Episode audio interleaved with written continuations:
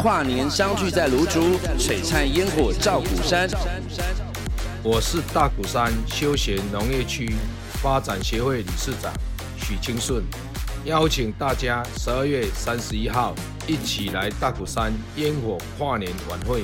下午两点开始一连串的农创市集、跨年烟火秀，还有百万夜景就在芦竹大鼓山。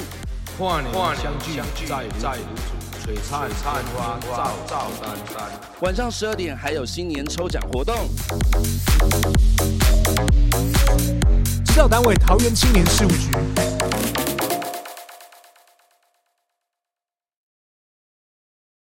嗨嗨，欢迎来到巧言巧语，我是巧克力。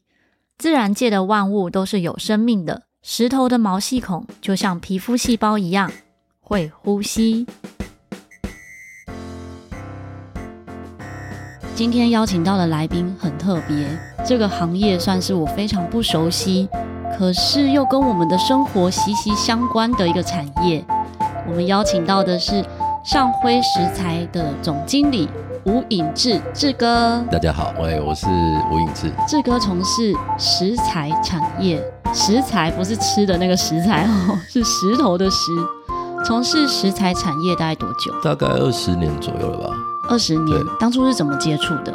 早期是先在营造厂上班，想要朝向某一个单一工项去迈进。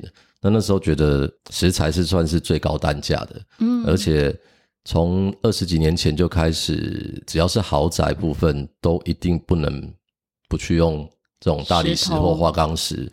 来做装饰嘛，所以说那时候才会想，哎、欸，要朝这个方向去走。大理石跟花岗石它有什么不一样？花岗石大部分是做在建筑物的外观啊，它有坚固、厚重跟气派的效果，嗯，而且它可以做一些雕刻啊什么之类的哈。大理石的话，它就是算是一些有纹路的石头，那它不适合做在建筑物的外观，它都是做在室内。哦，像地板啊、墙面之类的，可以比较近距离看到的。对对对，那它通常会比较有丰富的纹路啊、纹理，颜色色系也相对的选择也比较多，然后变化也比较大。它算是现在蛮主流的一种装修材啊。我自己很少接触到大理石，我印象中的大理石就是小时候外婆家在花莲，然后很多人就会说东部有很多大理石的工厂。所以就会看到一些那种大型的卡车，呃，然后载着石头，拖板车，对，拖板车，是是是，呃，因为花莲本来就是整个台湾石材的集散地啦，嗯，好，那几乎所有的原石都会先运送到那边去做第一次的加工跟第二次的裁切，好，那所以花莲那边算是。很盛名的一个地方了，那其实几乎所有的材料都是从那边运送出来。本身花莲没有在产这个石材哦，嗯、早期我们台湾就只有蛇纹石跟呃和平白这两种石头，那但是这两种几乎都是停产了，嗯、现在已经采完了，算是不再开采啦，哦，就是避免。过度过度对，嗯、那所以我们大部分的材料还是都是从国外买进来，这样成本是不是很高啊？其实石材本来就是属于定位在一个比较高单价的建材啊，嗯哦，所以说它才会在豪宅里面会用的这么多。像一般我们在装潢的时候会有哪些会用到大理石来制作？嗯，最近比较常见的就是像电视墙啊，哦、嗯，那像其他的一些柜子啊，柜子的桌面啊，或者是餐桌、厕所、浴室的使用，然后还有地板。哦，大概是这些东西。我们生活中有时候会遇到有一些是大理石纹路的产品，可是它不一定是真的大理石，嗯、就比较像是仿大理石的瓷砖。那它跟真的大理石的差别在哪里？近几年是真的还蛮多这样子的产品出来了。嗯、那当然它的缺点就是它是人造的，都是长一样啊，嗯、就是并不是那么有像石材的天然性这么高，嗯、所以说它其实变化没有那么丰富。嗯哼因为如果是瓷砖类的话，像我最近朋友刚好遇到要装潢，嗯，然后装潢要铺家里的那个瓷砖地板，嗯，就遇到他们瓷砖上一批曾经铺完之后就全部裂开爆掉，他桌子整个就弹起来，很可怕。哦，那个可能是在施工上的一些细节没有做好啦。嗯、哎呀，但是瓷砖它本身不像石材，它比较轻，嗯、所以说它会有比较偶尔会有这种隆起的现象。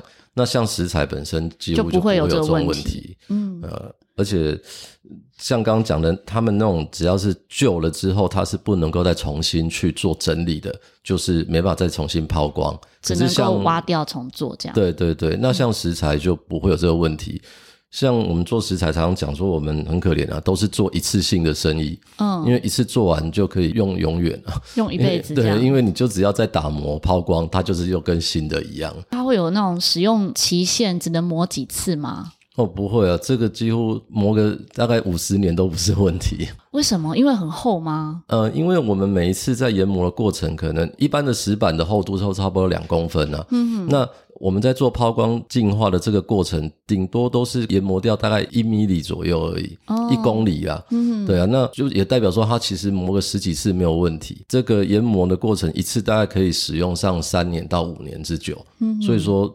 通常用到三五十年，房子都拆掉都还好，所以反而是很环保的。呃，是啊，是啊，今年也把这个石材列入绿建材之一，嗯，哎，算是终于推行成功了。嗯，像我自己对石材的认识就非常非常浅，我以前想到的只是想说，哎，如果是用这些大理石，会不会很不环保？因为要开采这些石材，那会破坏掉大自然。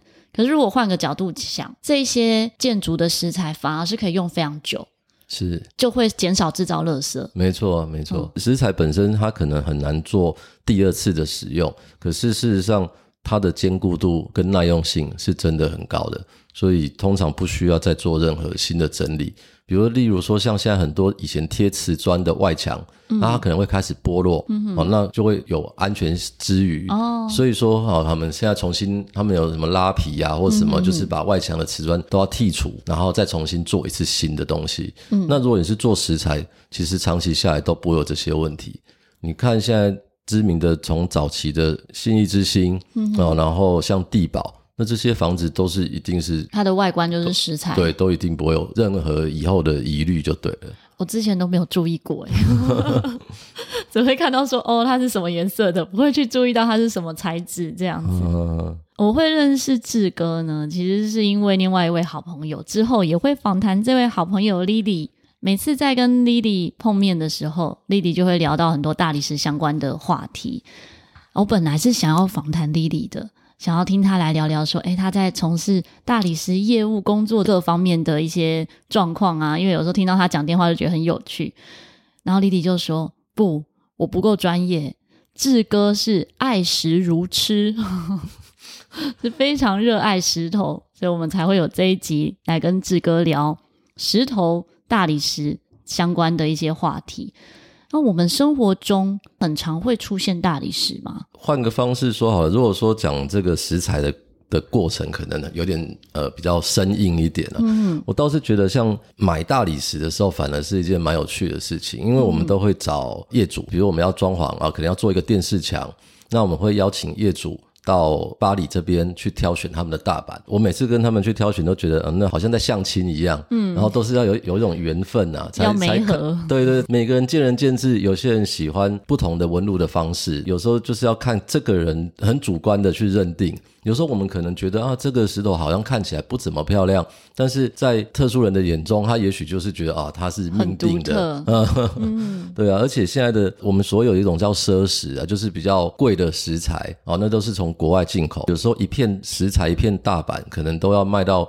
呃，六七十万都有，嗯啊，哦，那算是都很高单价的。一片大概多大？一片大概就是三米乘两米左右，就是六平方公尺。大板是什么意思？因为我们原本的材料是一颗原石嘛，嗯哼，开采下的是一一整颗四四方方的石头，然后我们要把它剖成一片一片，就像在切吐司一样，嗯哼，切成一片一片，那就是。一片就是叫一块大板这样子，但是每一片的纹路都会不一样，会相近而已，但是从来没有一片是一模一样的。嗯，这是它最有特色的地方。对，我觉得这真的很有趣。我现在突然想到，我跟大理石会有一点点关联的呢，是我制作的陶笛巧克力笛。我的巧克力笛的表面是大理石裂纹釉。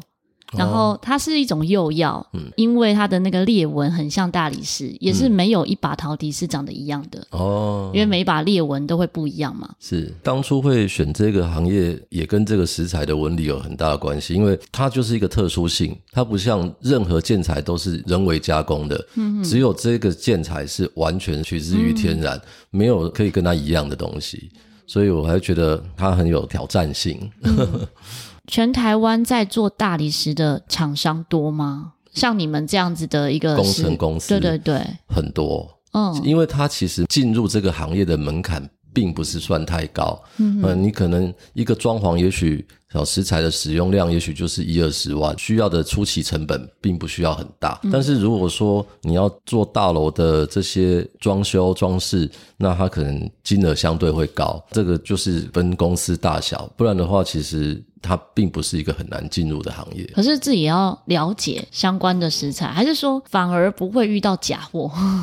哦，这个也真的不会有假货的问题，不会有人做假的大理石。没错，像比如说水晶产业一样，以石头来。来讲，水晶就可能遇到很多假的水晶哦，是是是。跟客户洽谈的时候，你是自己去找客户吗？还是客户会直接来找你们？哦，一般我们工程里面呢，大部分都是靠彼此之间的介绍啦。嗯、哦，你说直接去陌生开发，其实真的还蛮困难的。一般都是可能在这间公司原本你认识的人，他可能换到别的公司哦，或者是说我们同行之间。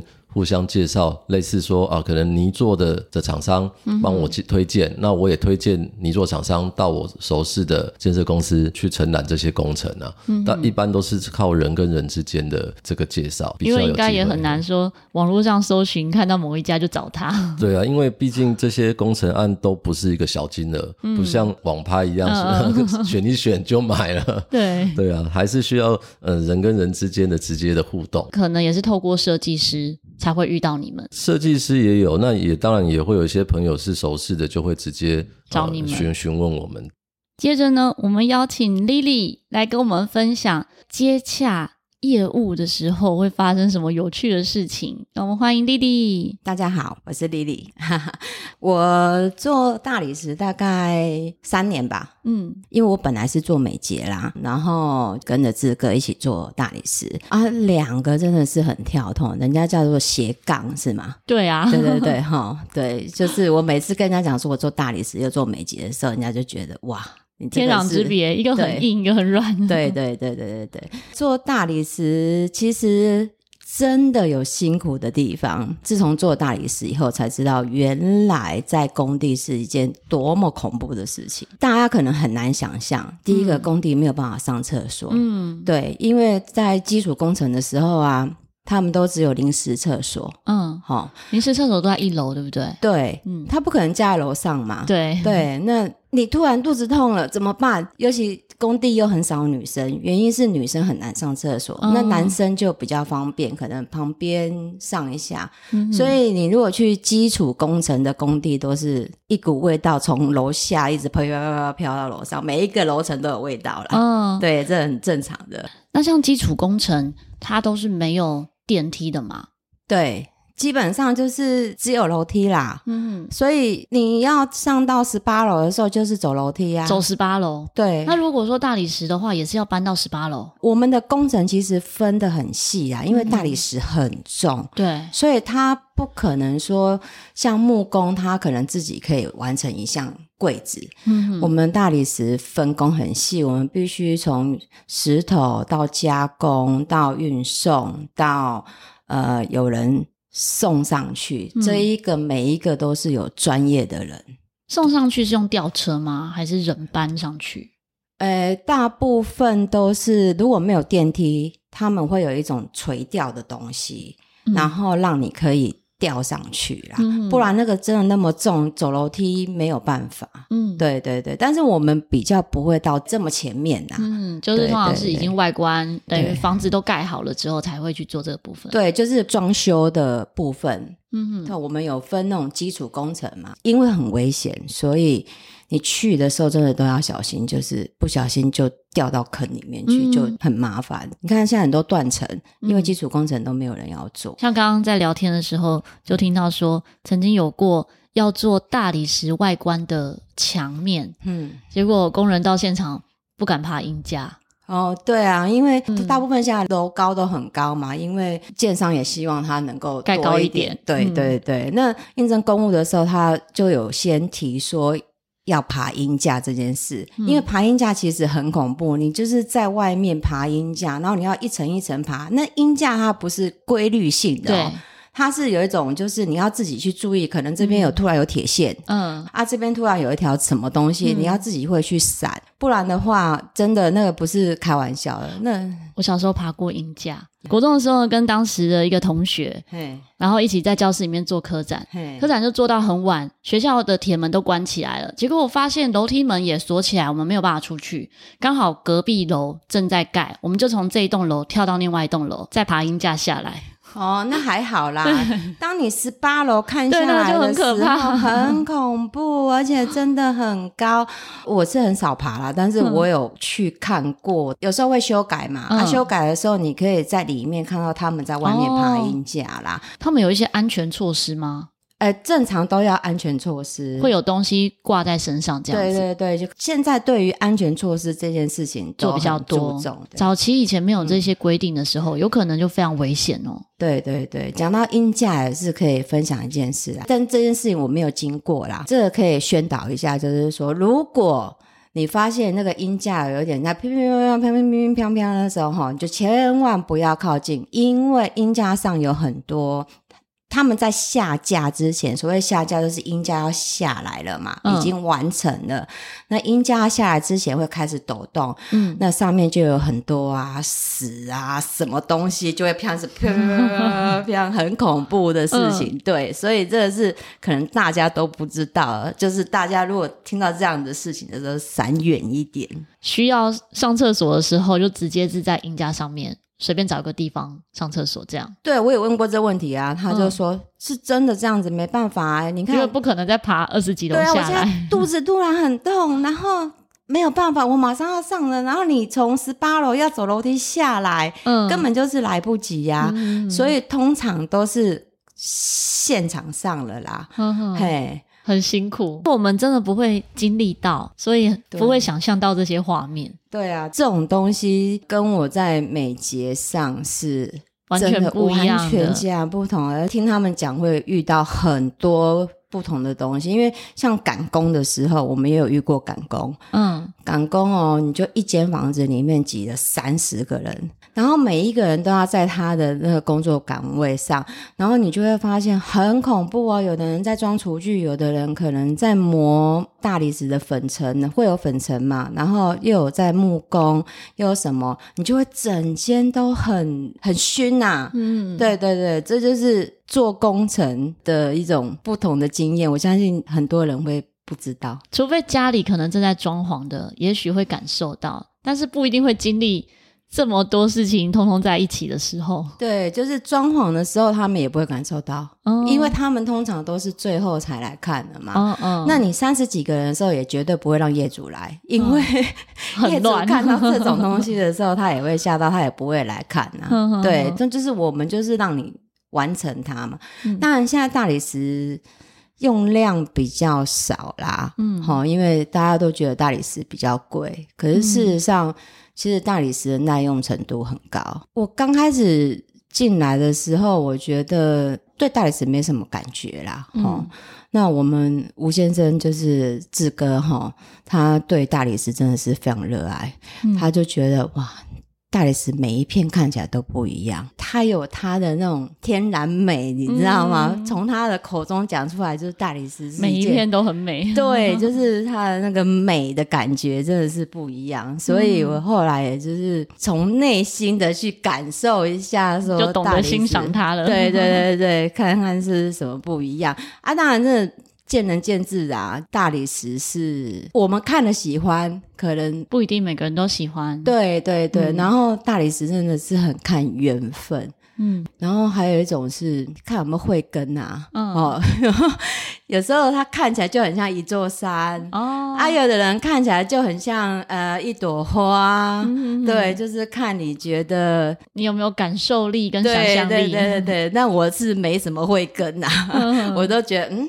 好像是这样，所以它跟艺术也可以有连结。做久了啊，有的时候它真的拼起来会有让你想象不到的效果。比如说大理石每一个大板，切起来都是不同纹路的时候，在拼接会让这些纹路连接起来吗？台湾进来大理石，它的状况是这样：通常国外会是一个矿山，嗯，那他们会把它切成像吐司这么长。嗯哦，当吐司这么大片以后进来台湾的时候，再从花莲的加工厂把它像切吐司这样哦，嗯、把它切成一片一片一片。嗯，那我们台湾呢，切是它会让它对花，嗯，哦，转过来就会连到下一条线，这个叫做。对花，那像大陆他们不是，他们是切的时候他们不会对花的，嗯、他们就会变成断掉、断掉、断掉这样子。讲、嗯、到这个也可以讲到一件事啊，我有听过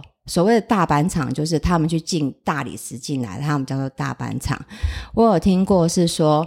他们会去矿区嘛，比如说像土耳其或者是希腊这种地方，选你想要哪一颗石头，怎么选？就是泼水以后就可以看到它的纹路。嗯，啊，选完了，啊，老板也对他很好，那老板就是矿主嘛，就对他很好。他说：“哎，这一颗不错，这一颗送你。”哇，嗯、他想说，心里想说赚到了呢，嗯、反正都要运了嘛，就把它带回来，嗯、带回来一剖开。它中间是空的哦，那老板知道那是空的吗？矿主到底知不知道？不了解啊，嗯嗯，但是 他是真的有遇到，说他一拿回来以后，中间是空的，基本上是可以藏一个人的啦。哦，所以也是有一点是说，这一颗石头是几乎是没有用了。用了对，嗯，人家讲说买石头也有一点赌博性质，就是说回来的纹路到底漂不漂亮，也不一定是漂亮的。对，真的不。不一定漂亮，而且还有它里面有没有裂掉，嗯、你不知道，有可能会在切的过程中，整个石头就裂开了，裂开就碎掉了。那像这些还能补救吗？还是就不能用了？通常如果现场他可以帮你补救，他就会帮你补救啦。嗯、那我们现在大理石。就是因为被我们讲的大板砖嘛，哈，所谓大板砖就是瓷砖仿的像大理石，我们都称为大板砖啊。现在仿起来就很漂亮，为什么很多人使用？原因是因为他们觉得大理石比较容易有问题，嗯，因为其实天然石头它有毛细孔，嗯，它会吸水，就是因为它是天然的啦，嗯，对，所以说它必须要保养它，瓷砖就不用。对，瓷砖可能就裂掉，就没办法，就换掉了。对对对对。对。嗯、那我们现在大理石大板厂会走比较精致化，嗯，嘿，精致化可能就会进一些比较贵的石头，嗯，像景泰蓝、蒂芬尼那个名字啊，你知道他们石头进来都是自己取名字的哦，嗯、你要自己先想好，你想要取它什么名字哦。是你们取的吗？还是大板厂取的？大板厂取的，我没有听过很奇怪的名字啊！嘿呀嘿呀，都是大理石，然后再把它分不同的名称，这样子。对对对对对，就是你想取什么名字就自己取，对，你就自己取 你的独特性嘛。嗯，嘿呀，就是你的石头啊。然后像景泰蓝啊、蒂芬尼这种，大家听到这个名字也应该知道比较高级的，嗯，那种一片，哦，所谓的一片大概应该也是。你们想象一下，电视墙，家里面的电视墙那一片就要八十万哦。对，重点是因为它独一无二，它的每一片一定都不一样。然后再来，景泰蓝就是蓝色，蓝色石头很少。嗯，蒂芬尼就是绿色，绿色嗯、对，这种的石头非常少，但他们也不会进原石进来，他们都是在意大利可能或是哪一个区，他就已经是铺好买好了，嗯，他进来就是这样子，嗯，对，其实主要豪宅他们都会希望跟人家不一样啦，嗯，因为既然是豪宅了，他买一间两亿、三亿，像我们有做过信义联勤，嗯、现在目前最高价的。房子，嗯，好，他当然会希望他的装潢、他的东西不要跟人家一模一样啊。嗯、对呀、啊，你如果去别人家刚好撞衫了，嗯、那不是就呃没有独特性的？对啊，所以现在也比较走精致化啦。嗯，嘿嘿嘿，这两个不同区域啦，就是说工地有工地的不同的辛苦的地方，对对，装潢厂也有装潢厂不同的东西。但是这个东西就是，我觉得普通人真的很难体验到。对对，啊，尤其我又是女生，嗯，然后女生在工地真的，嗯，有好也有坏啦。女生比较吃香，嗯、但是上厕所真的超不方便。对，你要去哪里上厕所？去附近的便利商店？一样是去那个流动厕所啊，只是你知道流动厕所很脏吧？很脏啊，就是很恐怖。我想请志哥来分享，是什么原因让你可以在食材产业坚持二十年？主要可能是我。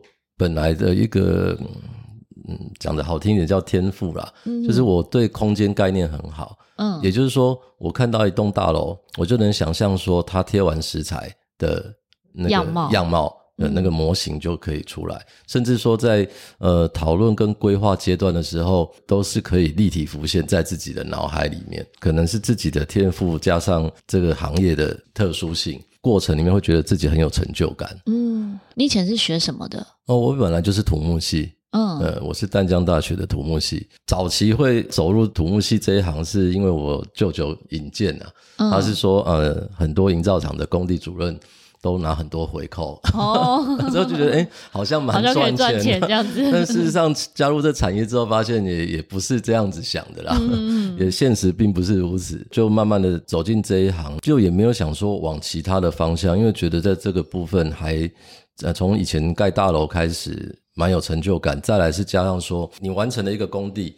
你就会有一个自己的地标的感觉，嗯，好像在这边插旗了。对对对，那像我们又是做单一产业，所以可能在台北市啊、新北市啊，甚至到呃宜兰啊、高雄啊这边，我们都有自己做过的案子。那你到那附近，你就会觉得格外亲切。例如，你去某间餐厅吃饭的时候，哇，这个平台是你做的。呃、是，是，像最近我们就有做那个南港汉来汉来饭店的那个岛屿的自助吧。嗯嗯，那那像里面的那些吧台都是我们做，所以我们自己去那边吃饭的时候，就会诶、欸、很有特殊的自己的感情作品在 现场这样子。其实我们北中南都有做啦，像台南那边我们有做过台南纺织的百货公司，高雄那边有万豪酒店的一个部一部分，那最近好像有呃在做北投的金华酒店。嗯，到一个工地去，你一定会在那附近嗯吃饭啊，或是什么样之类的，那所以就会对那个地方会。相对的很熟悉呀、啊。你做过的这一些作品中，有没有让你印象最深刻的？印象比较深刻是有一个案子是要做比较特殊的薄板，嗯、就是要把我们两公分的板要削薄到差不多只剩下三米里、四米里。嗯，那这整个加工过程也算是我们第一次尝试，就是试验了很多次，然后也有失败的状况。可是到最后，哎，还是把它完成的时候，会觉得。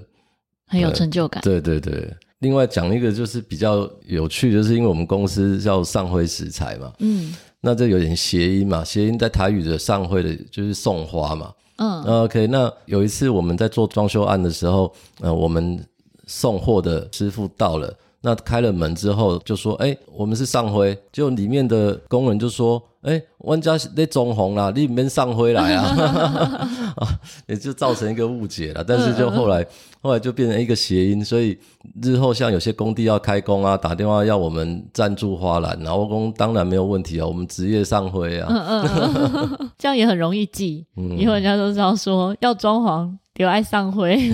对对对，我觉得我们公司把每一个案例都是当做是自己家的装修在看，嗯嗯、所以说。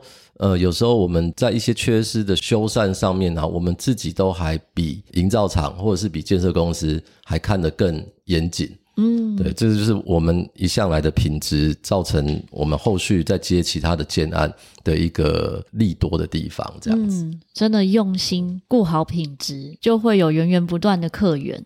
是。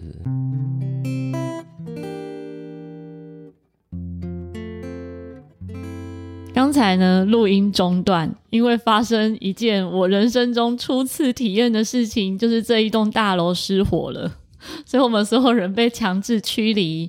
还好我在二楼，然后十二楼发生火灾。大家现在可以想一下，如果真的发生火灾，你会第一个要拿什么走呢？没想到我拿在手上的是咖啡。我的是手机，手机就背在身上，只是先拿在手上，竟然是咖啡这样。好，那我们现在又再回到录音现场，可能听众没有感受到我们刚刚发生什么事，真的是整栋大楼都是烟。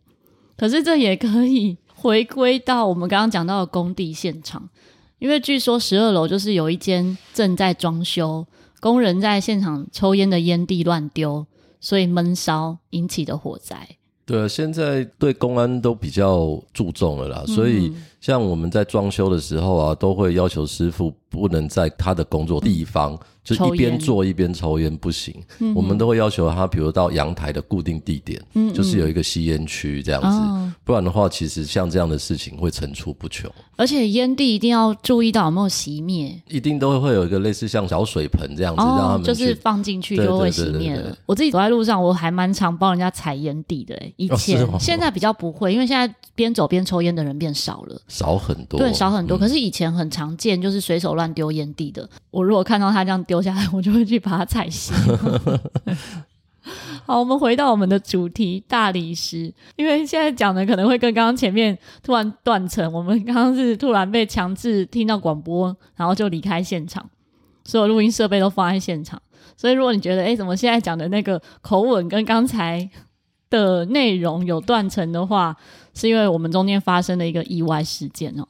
志哥在接触大理石之后。会不会有什么特别的习惯？就是类似职业病这样吗？嗯，会啊。比如我们去住饭店，或者是去百货公司逛街，或者任何的场所，啊，有遇到石材的，我们都可能会去着重一下，因为每一个地方的细节都不太一样，每个加工有什么想法。哦，或者是说它的施工的质感细节，我们都会去注重一下，然后甚甚至可能自己就手会过去摸一下，然后脚会踢看，呃，地上是不是没有贴平啊？嗯，而且因为长期的工地的那个素养，像我们在走路的时候，就会发现，哎，这个这片石材它是空心的，嗯，或者是这里嗯做的不平，脚脚踩就会有感觉，所以你脚踩就会感受到它是空心还是实心的。对啊。是怎么样的差别？这个我没有办法用言语，就是用感受的。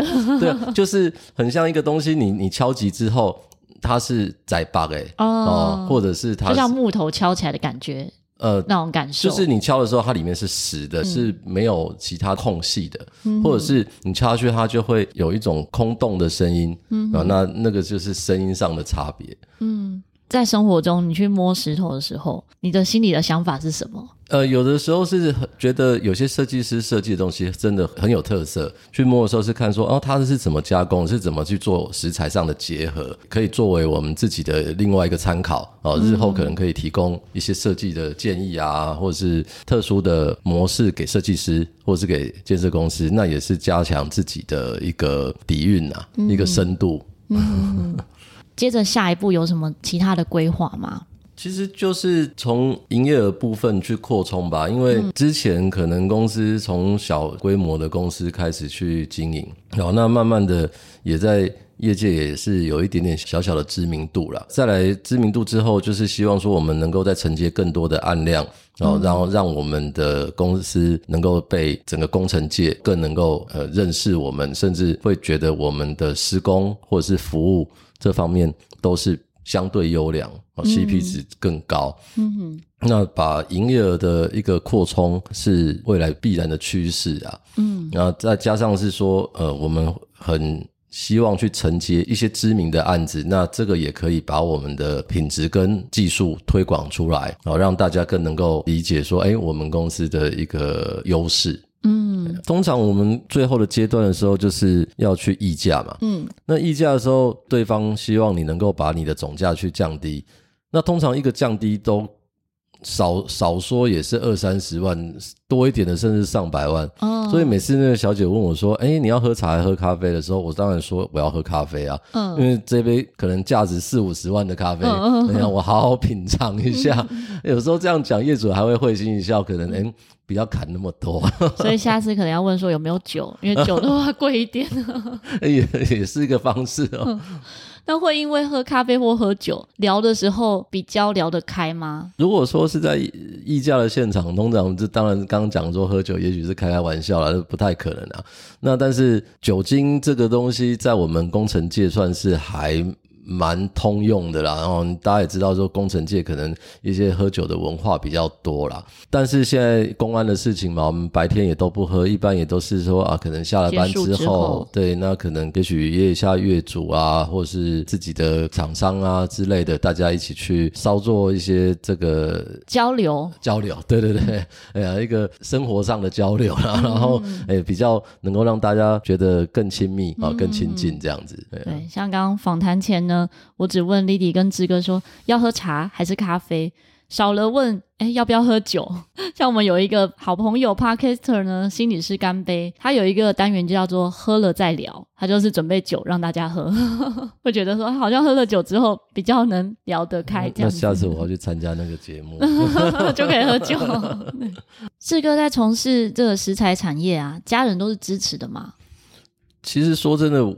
我们家的关系嘛，有点小特殊，那不赘述了哈。因为原本我父亲算是很有名的医生呐，嗯，啊，那所以我们家里当然会希望说，我也是从事这个区块。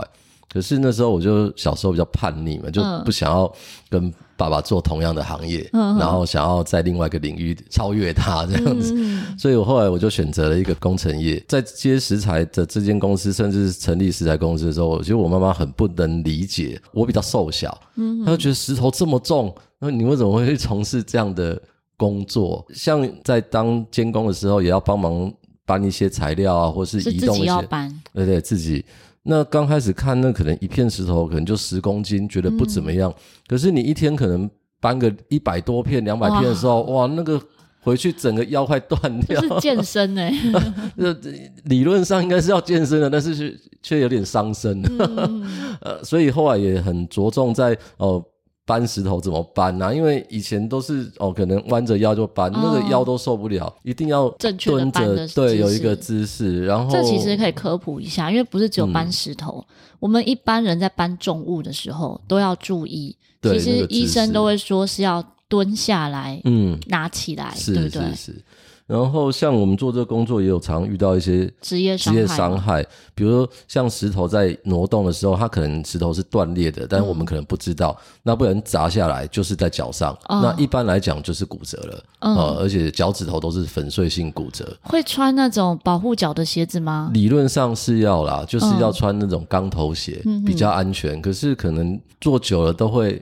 哦，扣谁？嘿，扣谁嘛？哎呀，常受伤的都是老师傅。哦，真的。嗯，大概有这这些过程。所以不管哪一个行业都要注意安全。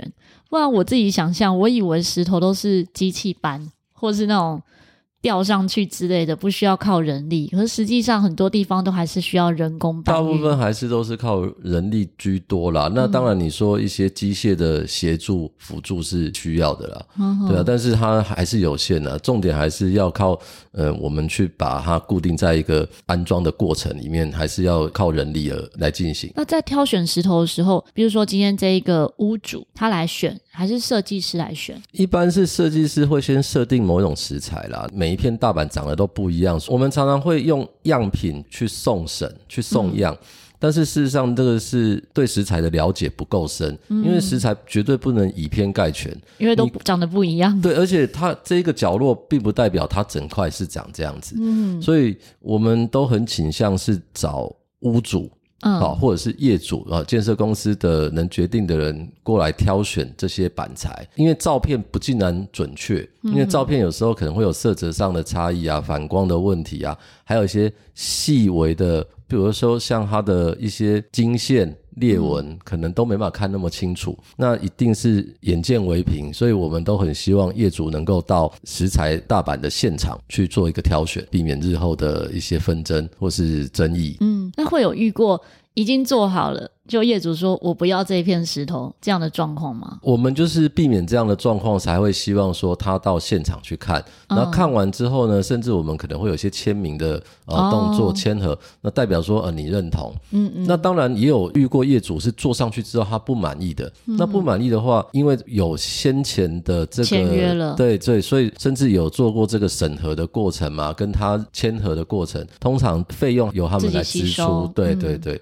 不然这成本超高哎。哦，这成本太可怕了，呀、啊！因为我们其实这个行业的利润并不会很高。说真的，你只要一个东西拆掉重做，你可能要做六七个，嗯、也许才能够还本。嗯，对啊，所以我们在这个食材上的挑选都是非常谨慎的。真的，我我爸爸以前是做铁工，哦、所以就能够理解。我爸爸以前呢、可以接一些很大的 case。可是他很不会算成本，所以常常做完之后亏钱。所以我能够理解说，如果每一个环节没有抓好，或者是某些材料浪费，还是说没有沟通好的话，很有可能是会做白工的。其实像我们做那种外墙花岗石啊，这种都是以量取胜啊。哦，那这个也是我们营业额的来源，但是。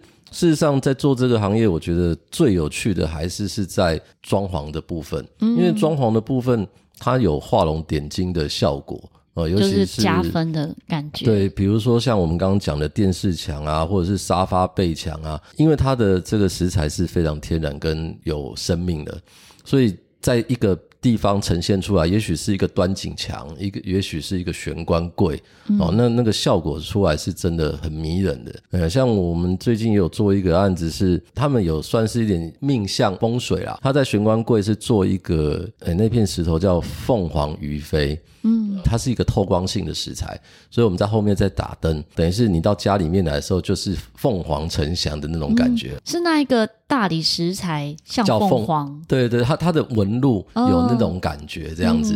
对，然后所以你一进家门的时候，那个玄关的端景墙前面，然后它又放着他们的聚宝盆，嗯、然后再加上凤凰，哇，那个感觉就。非常有福气的感觉。嗯。运用到大理石石材的时候，会不会说是要这个空间比较大比较适合，还是说小空间也可以使用？其实都是看怎么样去使用啦。大空间有大空间的操作方式，那小空间有小空间的点缀模式。嗯。如果说整个房子都用石材的话，或许会有点生冷，啊，但是看色系的运用，其实都是设计师很能够去拿捏的方式。事实上，我觉得石材是一个百搭啦，它跟任何东西都是可以做很完美的结合，都可以融合在一起，会让你觉得有一种奢华的感觉。哦，就像我们一开始说的，石头都是有生命的，它是会呼吸的，就跟毛细孔一样，每一颗石头都长得不一样。然后随着经年累月的变化，它也会有不同的感受。它是对人体有帮助的，就是毕竟是大自然的产物。今天透过这一集呢，应该让很多没有接触过大理石的朋友们更认识大理石，以及了解说，呃，原来在装潢中这也是很重要的一环，或者是你不曾思考或考虑过的一个材料之一。因为有时候我们可能会因为设计师建议使用什么，或者是预算的关系，所以使用哪些建材。可是你认识了这一个建材之后，你可能就会多一个思考的面向。例如我自己以前也没有想过使用大理石，但如果真的自己有自己的房子要装修的时候，就会知道说哦，原来它是很环保的，它可以延长它的寿命，甚至像之前听丽丽讲过，有一些建案，它整个。建筑要打掉的时候，但因为它的这个建筑中有很多大理石的成分，这些本来会变成垃圾废弃物的余料呢，其实都可以再加工利用，因为它本来成本就很高，就算是变成小块的石头，它还是可以做出很多东西。